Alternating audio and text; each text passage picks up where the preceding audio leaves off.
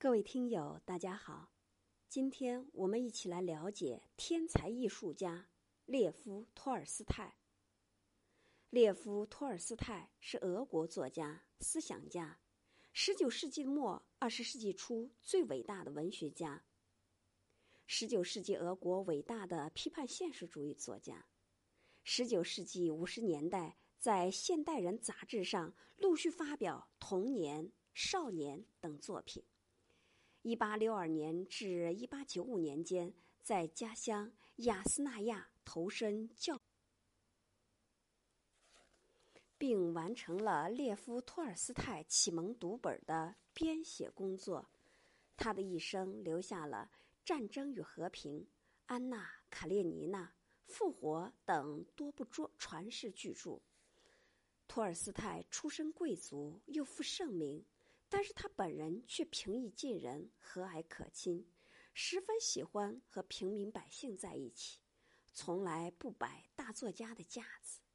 有一次，他长途旅行时路过一个小火车站，他想到车站上走走，便来到月台上。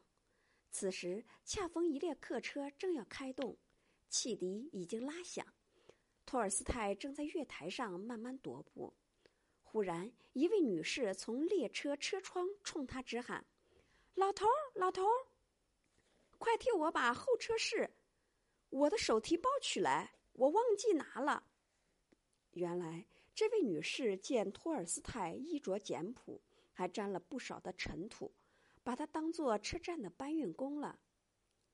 托尔斯泰急忙跑进候车室，拿来提包，递给了这位女士：“谢谢啦。”女士感激地说，随手递给托尔斯泰一枚硬币，赏给你的。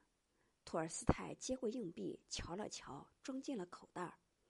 正巧，女士身边有个旅客认出了这位风尘仆仆的搬运工，就大声的对女士叫道：“太太，您知道您赏钱给谁了吗？他就是列夫·托尔斯泰呀！”啊，老天爷呀！